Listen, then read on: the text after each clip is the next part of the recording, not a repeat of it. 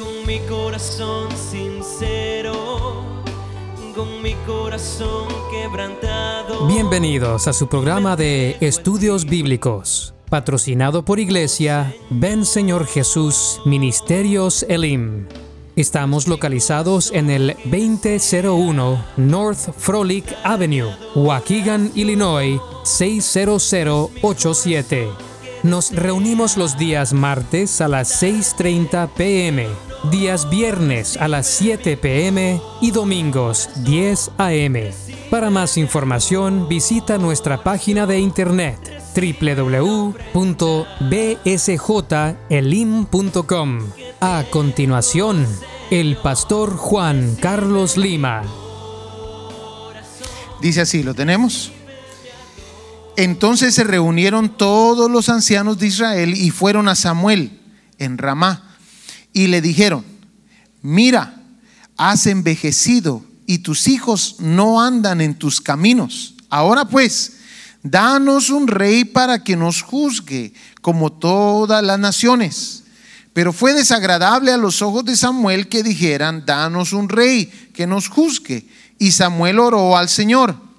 Y el Señor dijo a Samuel, escucha la voz del pueblo en cuanto a todo lo que te digan, pues no te han desechado a ti, sino que me han desechado a mí para que yo no sea rey sobre ellos. Vamos a orar. Padre, en el nombre poderoso de Jesús, te queremos dar las gracias por tu palabra. Te queremos pedir ahora, Señor amado, de que tú me uses, que tú, Señor, me hables y nos hables a, a, tu pueblo y a mi persona. En el nombre poderoso de Jesús. Queremos oírte, Señor. Queremos que tú seas el que hable, que tu Espíritu Santo traiga esa unción. Esa unción, Señor amado, para hablar tu palabra en el nombre poderoso de Jesús. En tus manos ponemos este servicio. Amén y amén. Gloria a Dios. Tome su lugar, amado hermano.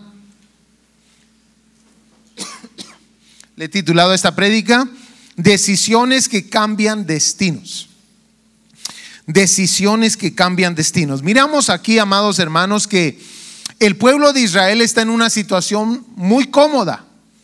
Usted lo va a ver conmigo despuesito. Y a causa de esa comodidad, ellos comienzan a observar otras cosas, comienzan a observar a las naciones alrededor de cómo las naciones se comportan. Y les llega a traer algo, les llega a traer algo que ellos no tienen. Mire, cuidado con esto. Les llega a traer el, factor de que las otras naciones tienen un rey sobre ellos que los gobierna. Y entonces comienzan a darse cuenta que Samuel, que ha sido una persona muy impresionante, un, un, profeta impresionante en el pueblo, se comienzan a dar cuenta ellos de que Samuel está ya viejo, que sus hijos no caminan igual que Samuel y comienzan a preocuparse. Y entonces hacen un llamado. Van a buscar a Samuel y le dicen, Samuel, queremos que nos pongas un rey. Y usted se puede dar cuenta en la historia, le dicen, Samuel, tú ya estás viejo, tus hijos no caminan como, como tú caminas y necesitamos que nos gobierne alguien. Y de esto salió esta enseñanza, esto me lo estuvo hablando el Señor durante la semana. Salió la enseñanza, amados hermanos, de decisiones que cambian, que es destinos decisiones que cambian destinos. Las decisiones que nosotros tomamos son muy, muy importantes.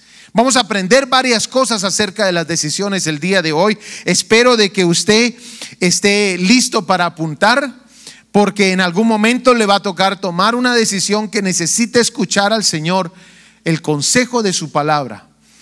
Entonces, vamos a darnos cuenta, amados hermanos, que el pueblo pide el pueblo de Israel tomó una decisión que cambiaría el rumbo de sus vidas por 40 años. Por 40 años ellos no se podían deshacer de la decisión que tomaron.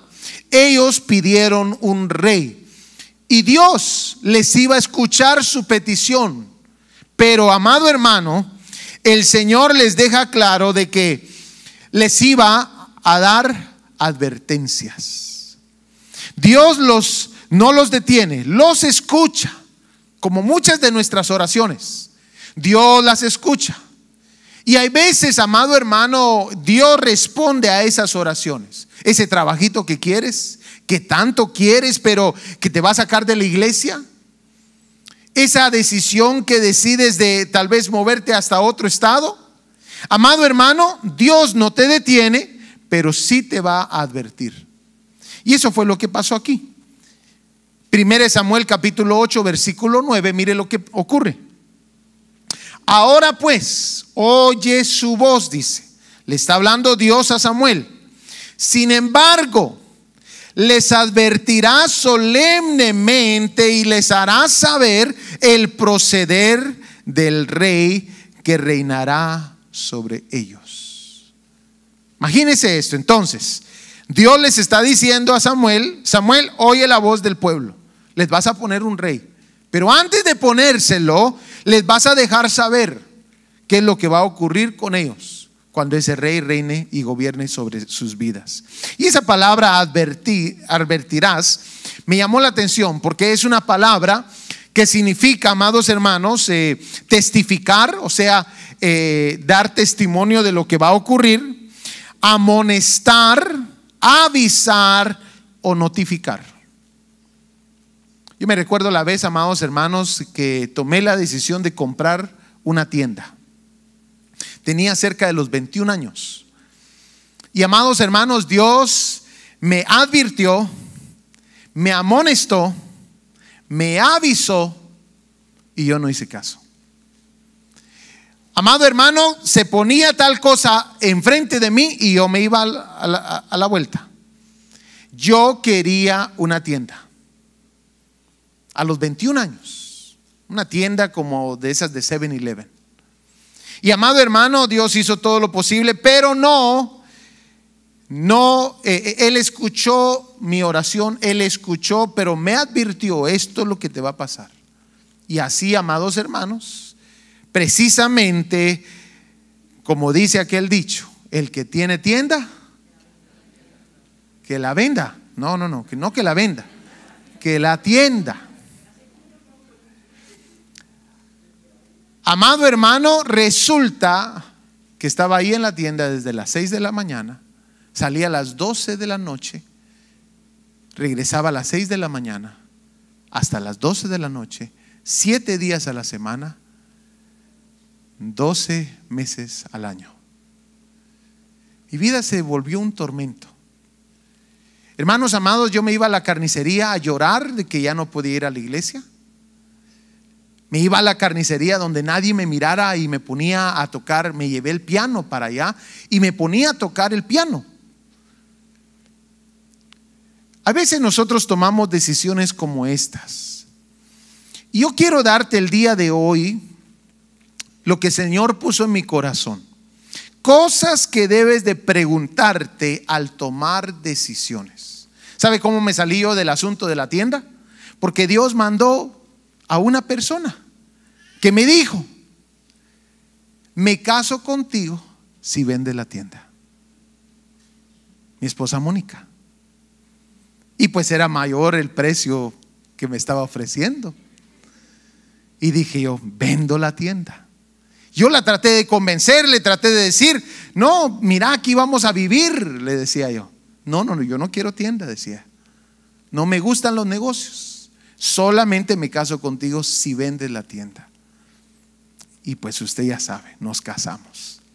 Amado hermano, cosas que debes de preguntarte al tomar decisiones. La primera cosa, la primera pregunta, apúntala por favor, la vas a necesitar en algún momento. ¿Cuál es la motivación de la decisión que estás a punto de tomar? ¿Cuál es la motivación? ¿Qué te está motivando a tomar esa decisión? Las motivaciones, amados hermanos, tienen resultados y, afectan la decisión. Las motivaciones. Puede ser una motivación material. Pastor, allá está una casa muy grande, pero ya no voy a poder venir a la iglesia. Puede ser una motivación material. Me ofrecieron un trabajito. Puede ser una motivación espiritual. Excelente, te vas a mover porque quieres estar más cerca de la iglesia. Esa es una motivación espiritual. Puede ser una motivación de necedad. Puede ser una motivación emocional. Y puede ser una motivación económica. Y hay muchas más motivaciones. Yo te puse algunas cuantas acá. Pero tienes que preguntarte cuál es la motivación de esa decisión que vas a tomar. En la historia que estamos leyendo nos vamos a dar cuenta en 1 Samuel capítulo 8, versículo 7, que la motivación del por qué ellos querían rey estaba escondida. Escúchame iglesia, las motivaciones se, se llegan a esconder, inclusive de ti mismo. Muchas de las veces no van a ser tan obvias. Por eso es importante que tengas que sentarte, planificar la decisión y preguntarte, ¿qué me está motivando? ¿Es un temor? ¿Qué me está motivando a hacer tal decisión? ¿Usted se recuerda a este personaje Job que dice de que hacía eh, eh, eh, altares a Dios a causa de sus hijos? Y le pregunto una cosa, ¿usted se recuerda cuál era su motivación? ¿Qué era? Temor.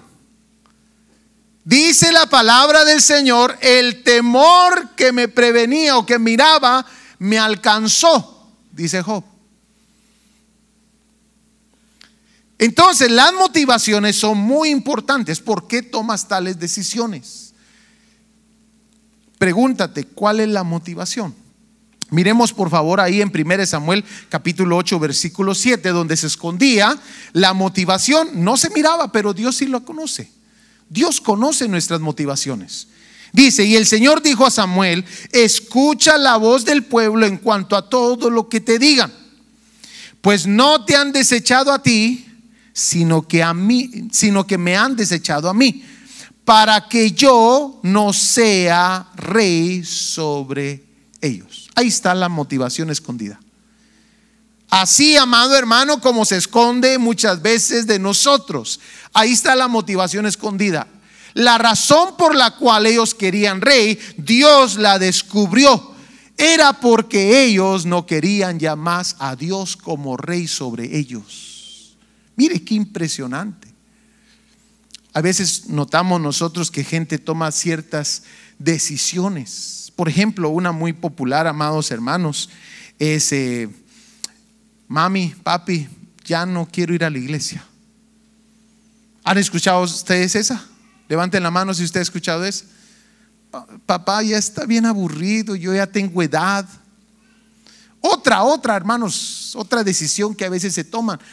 Mamá, ¿me dejas hacerme un tatuaje? ¿Ha escuchado esa? Levanten la mano, por favor, si usted la ha escuchado mamá, papá, ¿me dejas hacerme un tatuaje? La niña de 15 años, mamá, quiero tener novio. Y entonces, amados hermanos, regresemos a la primera. Una que se escucha mucho es, ya no quiero ir a la iglesia. Esta puede salir del cónyuge, puede salir de, de los padres o probablemente también de los hijos. Y amado hermano, una de las cosas que tienes que saber que la palabra de Dios nos muestra cómo descubrir las motivaciones ocultas de la gente. Mire por favor Gálatas capítulo 6 versículo 8. Ahí hay una estrategia, una estrategia que usted constantemente como padre tiene que preguntarse. ¿Por qué mi hijo, por qué mi hija ya no quieren venir a la iglesia? ¿Cuál es la motivación? ¿Por qué? O si el cónyuge le dice, no quiero ir ya a la, iglesia, pregúntese, ¿será que hay pecado oculto? Mire lo que dice ahí Galatas capítulo 6, versículo 8. Porque el que siembra para su propia carne, de la carne segará corrupción.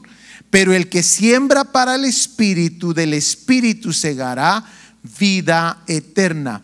Si la decisión que estamos teniendo, que estamos tomando, es para sembrar para la carne, amado hermano, en algún momento vamos a cegar de la carne. Y dice la palabra de Dios que no va a ser algo bonito, dice que es corrupción. Pero si nosotros la decisión, la motivación que hay detrás de esa decisión es algo espiritual, amado hermano, está sembrando para el espíritu. Y del espíritu segarás qué? Vida eterna. Pero ahora mire este versículo que le había dicho, Juan capítulo 3, versículo 20. Si papá, si hijo, si madre, si esposa te dicen ya no vamos a ir a la iglesia, pregúntate si es por esto. Porque todo el que hace lo malo odia la luz y no viene a la luz para que sus acciones no sean expuestas. Pero el que practica la verdad viene a la luz para que sus acciones sean manifestadas que han sido hechas en Dios. Ponga el oído, ponga las antenitas. En el momento que le dicen, ya no vamos a ir a la iglesia, usted pregúntese, ¿qué hay oculto que mi hijo no quiere que se descubra? O que mi hija no quiere que se descubra. O que el cónyuge no quiere que se descubra. ¿Qué hay oculto? Porque la Biblia es clara y nos ayuda para nosotros descubrir. Porque todo el que hace lo malo odia la luz y no viene a la luz para que sus acciones no sean expuestas. Entonces la primera pregunta es, léala conmigo. ¿Cuál es la motivación de la decisión? La motivación es como el motorcito. El motorcito detrás de la decisión. Segunda pregunta que se tiene que hacer. ¿Cuál es el costo de la decisión? ¿Cuál es el costo de la decisión? Si tomo tal decisión, ¿qué estoy arriesgando al tomarla? Bueno, miremos la historia que estamos leyendo. Dios le da una lista a Samuel y le dice, Samuel, los vas a amonestar, les vas a avisar todo lo que les va a pasar para que ellos sepan. Y mire la lista, por favor, amado hermano. Yo no sé si usted tomaría una decisión si Dios le está diciendo esta lista. Mire, por favor. Ellos pidieron rey y ahora el Señor les está diciendo, ok, ese rey tomará a vuestros hijos.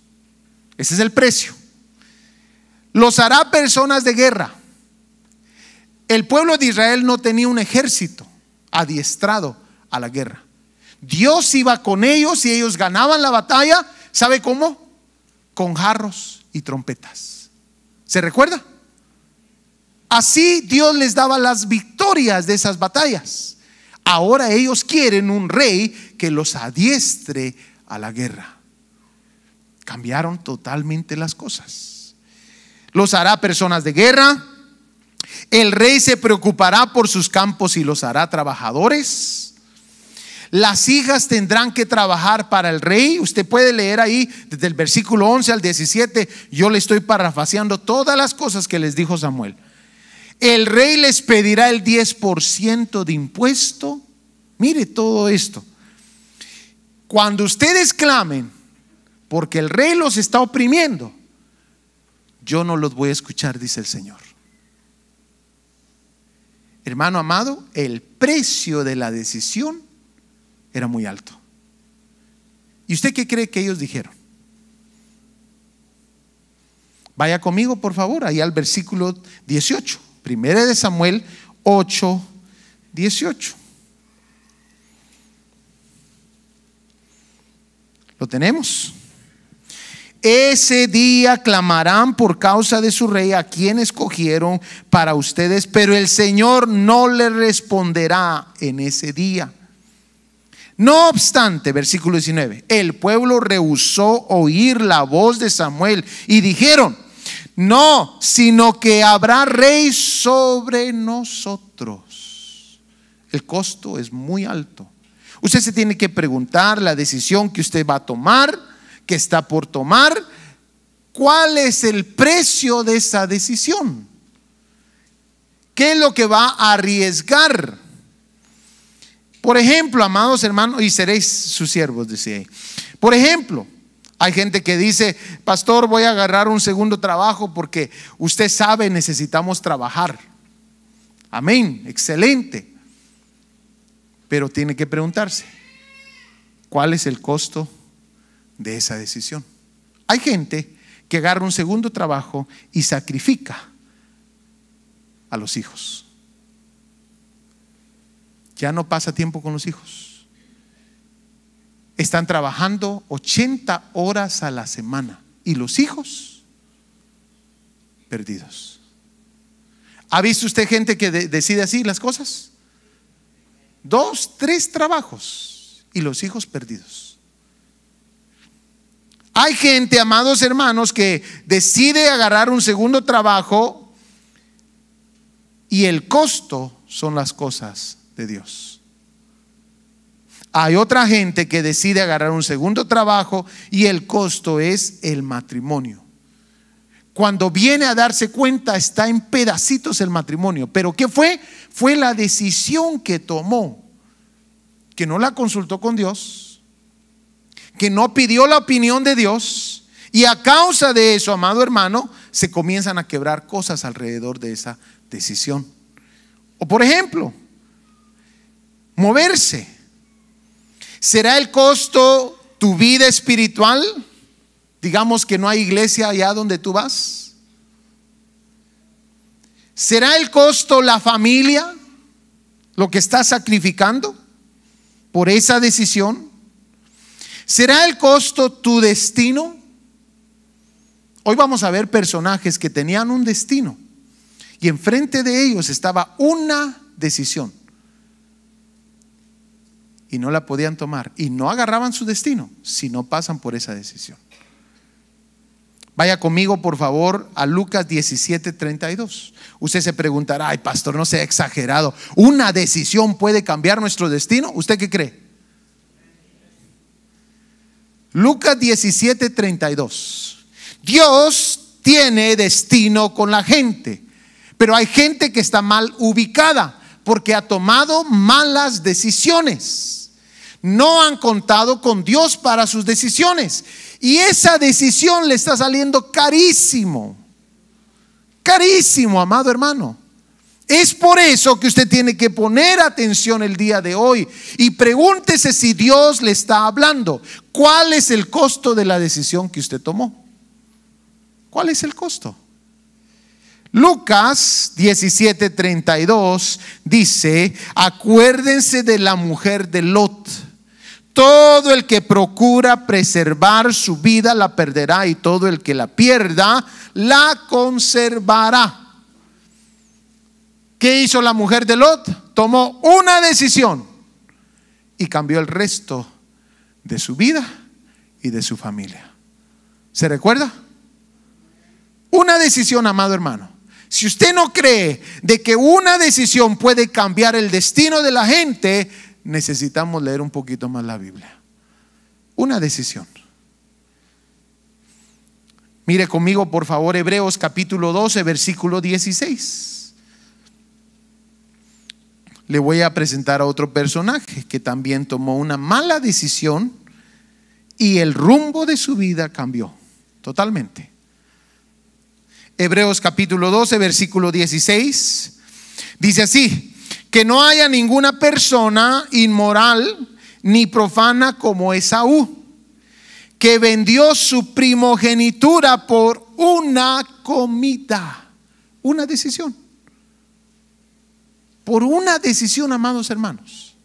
Dice, porque saben que aún después, cuando quiso heredar la bendición, fue rechazado, pues no hay ocasión para el arrepentimiento, aunque la buscó con lágrimas. Una decisión. A veces tomamos las decisiones muy a la ligera, hermanos amados. Como que estuviéramos sacando cambio de la, de la bolsa. Y hoy el Señor nos está hablando, hey, ten cuidado como tomas decisiones. Ten cuidado porque hay un costo de la decisión que estás a punto de tomar. Hay un costo. Número tres, pregunta número, tres que usted se necesita hacer. ¿Bajo qué condiciones está tomando la, la decisión?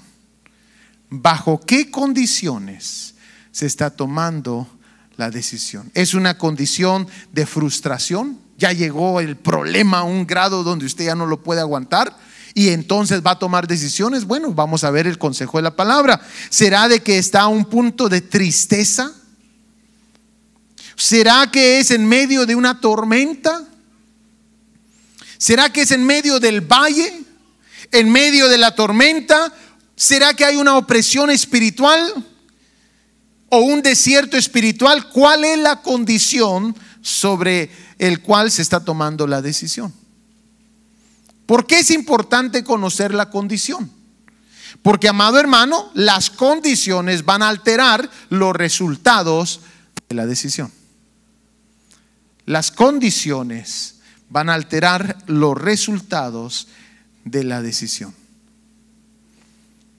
Mire conmigo, por favor, cuáles eran las condiciones en que estaban viviendo el pueblo de Israel cuando ellos dijeron, hey, queremos un rey. Miremos, por favor. 1 Samuel capítulo 10, versículo 19. Así como yo se los había dicho. Cuando ellos salían a guerra, Dios iba con ellos. Dios les daba las victorias.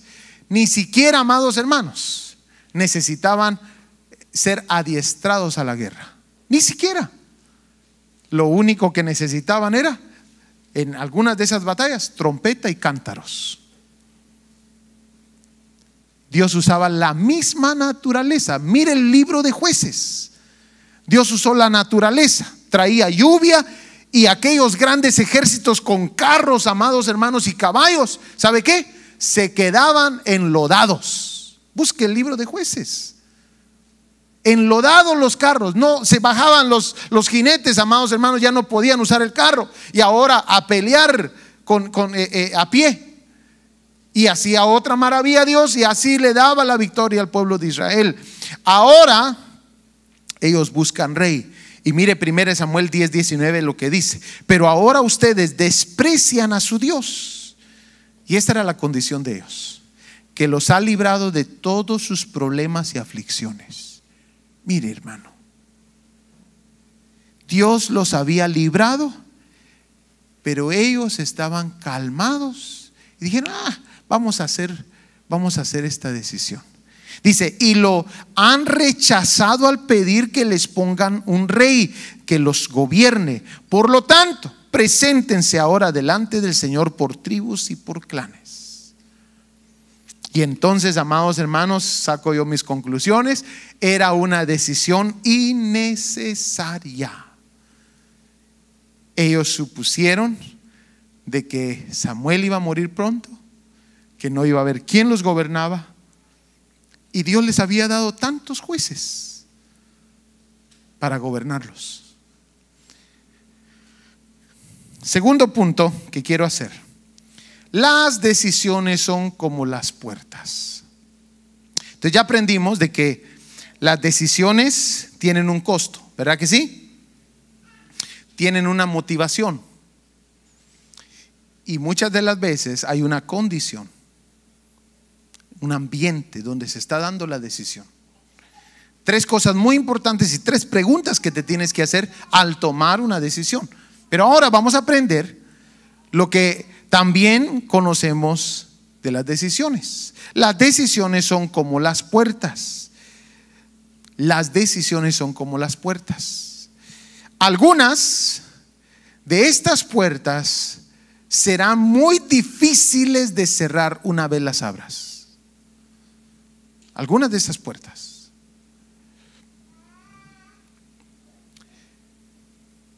Algunas de estas puertas, amados hermanos, para cerrarlas, causarán un daño en tu vida. Algunas de estas puertas. A veces los jóvenes me preguntan, pastor, ¿puedo agarrar un tatuaje? ¿Qué hay de malo? Bueno, el tatuaje, amados hermanos, es una decisión. Es una decisión y las decisiones son como puertas. Y esas puertas a veces son muy difíciles de cerrar. Y esas puertas, amados hermanos, te van a llevar a otra decisión. Y te van a llevar a otra. Y te van a llevar a otra. Y como se te ha hecho fácil abrir esas puertas, se te va a hacer bien fácil abrir otras. Algunas puertas podrás abrirlas solo, pero no podrás cerrarlas solo. Vas a necesitar de ayuda. Una de esas puertas es las drogas. Usted sabe, amado hermano, esa puerta no necesita nadie con usted para abrirla. Pero pregúntele a la gente que ha sido adicta. Necesita de mucha ayuda para cerrarla. O por ejemplo, esta puerta, esta puerta que desafortunadamente a los varones les gusta abrir mucho. Vaya conmigo a Proverbios capítulo 9, versículo 13. Varón, ten cuidado, pon atención. Estas puertas son difíciles de cerrar y las decisiones son como puertas. Proverbios 9, 13 al 18, mire por favor y escúcheme bien iglesia, detrás de cada puerta hay un mundo que tú no conoces. Detrás de cada puerta. Es por eso que usted no lo puede tomar a la ligera. El mundo lo hace así, pero ellos no saben. Usted y yo sí sabemos. Mire lo que dice Proverbios 9:13, la mujer insensata es alborotada, es simple y no sabe nada. Se sienta a la puerta de su casa en un asiento en los lugares altos de la ciudad, llamando a los que pasan, a los que van derechos en sus sendas, el que sea simple, que entre aquí. Y al falto de entendimiento le dice, dulces son las, aguas hurtadas y el pan comido en secreto es sabroso. Pero él, pero él no sabe que ahí, detrás de esa puerta, ¿sabe qué hay? Están los muertos, que sus invitados están en las profundidades del Seol. ¿Y cuánto varón no abre esa puerta, hermano? ¿Aló? Y no solamente los varones, las mujeres también abren esa puerta. Y nomás abren esa puerta. Y hermanos, le tengo noticias, hay puertas que nos jalan para adentro. En el momento que decides abrirla, comienza a absorberte. Por eso usted y yo tenemos que tener cuidado y hoy vamos a hablar de cómo se deben de abrir ciertas puertas y qué puertas no debes de estar abriendo. Hay puertas que cambiarán el rumbo de tu vida. Yo le he titulado algunas aquí, pero usted conocerá algunas otras. Cada una es diferente, algunas se mirarán más bonitas que otras. Usted dirá qué bonita esta puerta, nadie se va a enterar, pero de repente, amado hermano, sale a luz el adulterio, sale a luz el rencor, sale a luz el divorcio. Puertas que cambiarán el rumbo de tu vida. Tú y yo tenemos que caminar como personas sabias, dice la palabra, no como insensatos. Hay otras que detrás de ellas está tu destino, la razón de tu existir. Si escuchó lo que le dije? Hay puertas que detrás de ellas está tu destino. Hay gente que mira la puerta. Dice, va a tomar esto de mí para abrir esa puerta. Y lo que no saben es que hay puertas que Dios ha puesto en nuestras vidas, que después de esa puerta hay un destino hermoso. Usted lo va a ver conmigo. Esa puerta puede llamarse obediencia. Hay gente que Dios les mandó que se vinieran a esta iglesia. Y abrieron esa puerta. Dejaron todo atrás. Tengo a varias personas que Dios les habló por sueños que se vinieran a esta congregación. ¿Y sabe qué, amado hermano? Yo estoy esperanzado de ver lo que Dios tiene para ellos. Puerta de obediencia. Pero, amado hermano, también hay puertas que tienen destinos.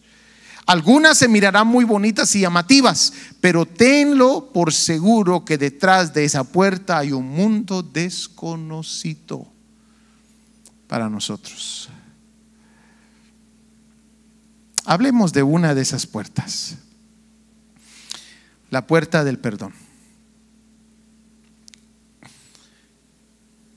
Detrás de esa puerta, de este personaje que les voy a hablar, se escondía el destino de este personaje. Vaya conmigo a jueces capítulo 11, por favor, versículo 1.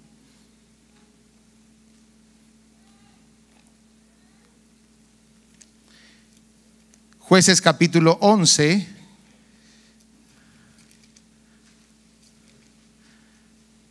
Versículo 1.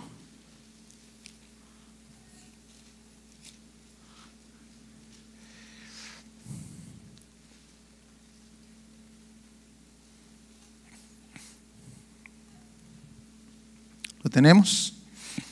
Jefté el Galaadita era un guerrero valiente, hijo de una ramera. Este personaje era hijo de una prostituta. Y mire lo que le pasó. Galaad era el padre de Jefté. Y la mujer de Galaad le dio hijos. Y cuando los hijos de su mujer crecieron, echaron fuera a Jefté. Pero amado hermano, Dios había marcado a Jefté. Dios lo había marcado porque en su nombre se escondía su identidad. En su nombre se escondía lo que Jefté iba a hacer. Pero ese destino estaba al alcance de una puerta. De una puerta, amados hermanos. Ese destino estaba al alcance de la puerta del perdón. El nombre Jefté significa, Él va a liberar. Siga leyendo conmigo, versículo 7. Entonces Jefté contestó a los ancianos de Galaad, ¿no me odiaron y me echaron de la casa de mi padre? ¿Por qué pues han venido a mí ahora cuando están en apuros? O sea, amado hermano, como él era hijo de otra mujer, los hijos de su padre lo sacaron y lo enviaron a otro lugar. Ahora, amados hermanos, de que están los amonitas peleando contra Israel, ¿sabe qué se les ocurren a la gente? Llamemos a Jefté. Llegan con Jefté y Jefté les dice, pero no acaso ustedes fueron los que me echaron de ahí? Me quitaron todo lo que era mío. Pero su nombre era, Él va a liberar. Lo único que tenía que hacer Jefté era abrir una puerta llamada perdón para poder encontrar su destino. Hay veces, amados hermanos, el destino está escondido detrás de una puerta y gente que no la quiere abrir, amado hermano, se va a sentir en todo momento que no hace sentido su vida. Hay algo que está, que hace falta. Hay algo que hace falta. Por eso esto de las decisiones es tan importante. Esa puerta del perdón la tuvo que abrir Jefté. Mire por favor, versículo 11. Eh, perdón, versículo 9. Eh, Jefté respondió a los ancianos de Galaad si me hacen volver para pelear contra los amonitas y el Señor me los entrega, ¿seré yo el jefe de ustedes? Y los ancianos de Galaad dijeron a Jefté, el Señor es testigo entre nosotros, ciertamente haremos como has dicho. Jefté decidió perdonar y regresar a su pueblo y a su gente y a todo lo que era de él y mire, por favor, dice el versículo 29, el Espíritu del Señor vino sobre Jefté. Ahí estaba su destino. Su destino estaba escondido en su nombre. Él va a liberar. Y era exactamente el propósito de Dios para su vida. Pero estaba escondido en dónde? Detrás de una puerta llamada perdón. Y dice el versículo 32, Jefté cruzó a donde estaban los amonitas para pelear contra ellos y el Señor los entregó en su mano. Ahora Jefté está viviendo lo para lo cual él ha nacido. Todos tenemos un propósito Y a veces esos propósitos están escondidos detrás de puertas. ¿Y qué es una puerta, pastor? Es una decisión. Es una decisión. Miremos otro personaje. Ambos tomaron decisiones en la vida de Lot y la vida de Abraham. La diferencia es cómo tomaron decisiones. Las distintas maneras de abrir las puertas. Lot en Génesis 13:10, mire lo que hizo, mire cómo la abrió. Y alzó Lot los ojos y vio todo el valle del Jordán, el cual estaba bien regado por todas partes. Y que dijo, yo iré para allá. Pero dice la Biblia, y no sabía Lot que esa llanura lo llevaba a Sodoma y Gomorra. El que hizo, levantó la vista y dijo, esto me gusta. Así toman muchos jóvenes las decisiones. Señor, dame una esposa, por favor. Y pasa una jovencita en lo que usted está orando, hermanos, hasta lo tormenta. Y amados hermanos, ¿qué pasa? Esa me gusta. Así toman decisiones. Esa me gusta. Así le hizo Lot. Y vive en el matrimonio más amargo de la vida, amados hermanos, por tomar decisiones así. Ahora, mire por favor, ambos alzaron los ojos. La diferencia es que uno alzó los ojos porque vio lo que le gustó y el otro alzó los ojos porque le dijeron que alzara los ojos. Por lo que él oyó. Lot escogió por lo que vio y Abraham escogió por lo que oyó. Esa es la gran diferencia.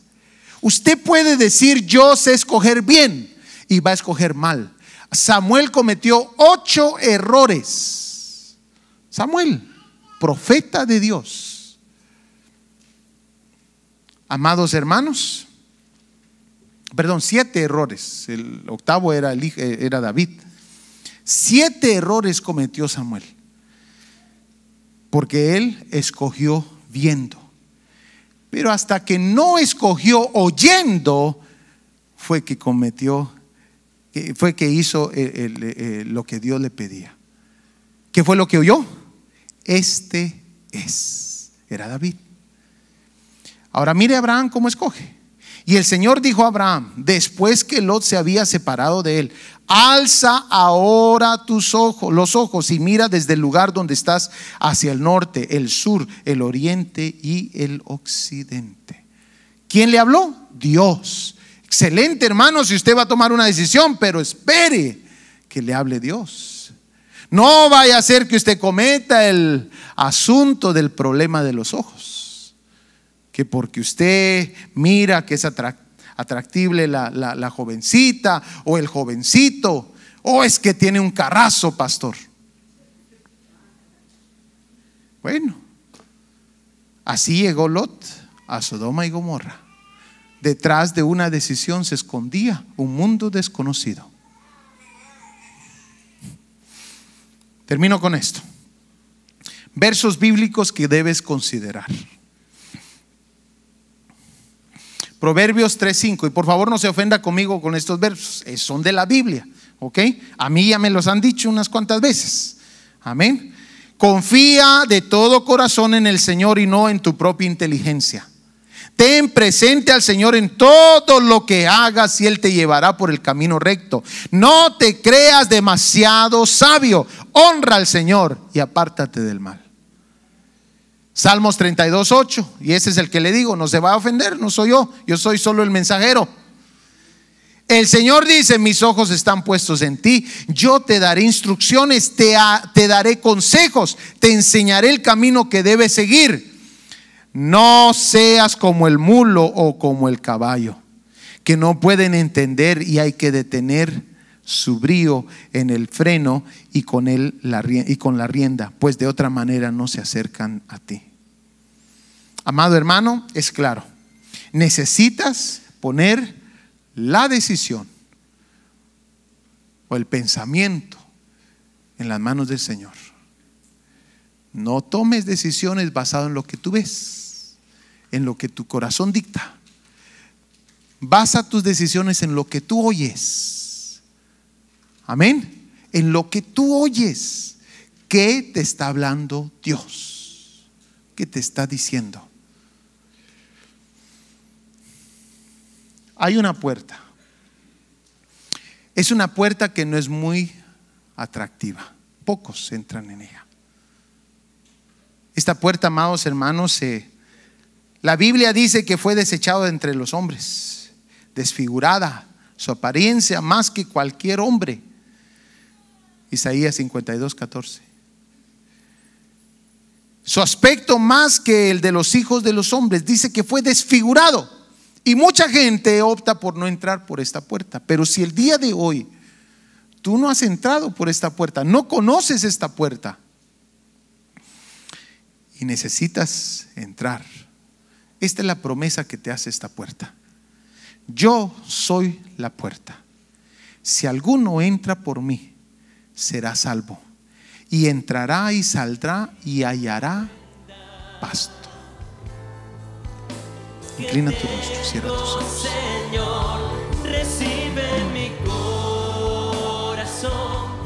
Hemos llegado al final de nuestra programación. Te esperamos para nuestro próximo podcast.